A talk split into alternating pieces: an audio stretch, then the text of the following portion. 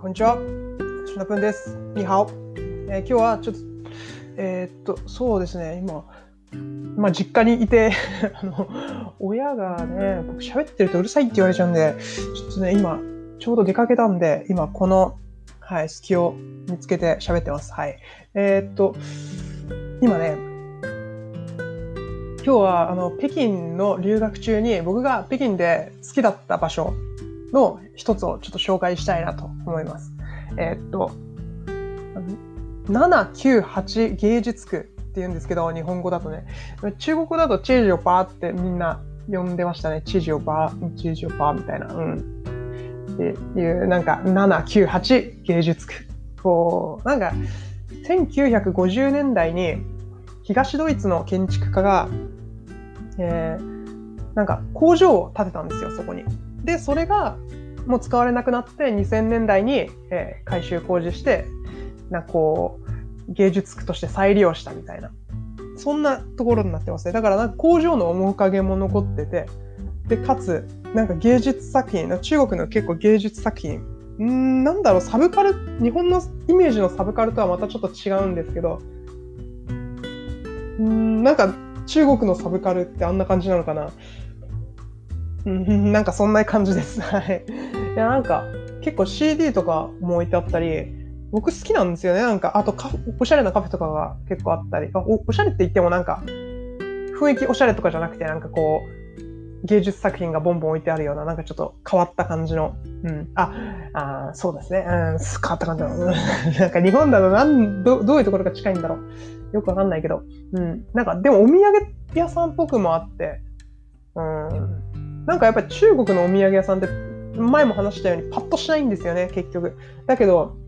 なんかそこで売ってるポストカードとかは結構そのお店独特のものだったりして、なんかすごい、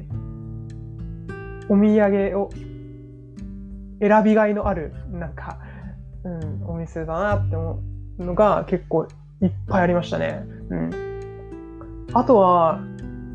結構ね、芸術作品に、まあ今の時代どうなってるかわかんないんですけど、僕が行った時は結構写真撮るの禁止だったところが多くて、あんまり写真残してなくて、そう。うん、あんまりね、うん、なんかちょっと思い出し思い出しになっちゃうんですけど、僕も前書いた日記を読み返して思い出してる感じになってるんですけど、あ、でも、うん、そうですね、すごい思い出に残ってます。僕これ、かなり行ってましたね。もう暇さえあれば行ってました。まあ、やっぱ、一回じゃ全然回りきれないし、うん、なんか普通に、うん、なんかギターとかも売ってて、で、ギターショップがそもそも中国ほとんどないんですよね。うん。日本とかだとデパートとかにも普通にあったり、うん、いろいろするんですけど、なんか楽器だとか CD ショップだとか、なんかそういう音楽系のものが中国って本当にあんまりなくて、うん、全然ないんですね。全然ない。うん、あんまりないとかのレベルじゃなかった。うん。なので、なんかそういうのを見れる、こう中国でリリースされてる CD がこういう感じなんだとか、インディーズバンドのコーナーとかもあるんだとか、なんかそういうのがちょっと面白かったですね。うん。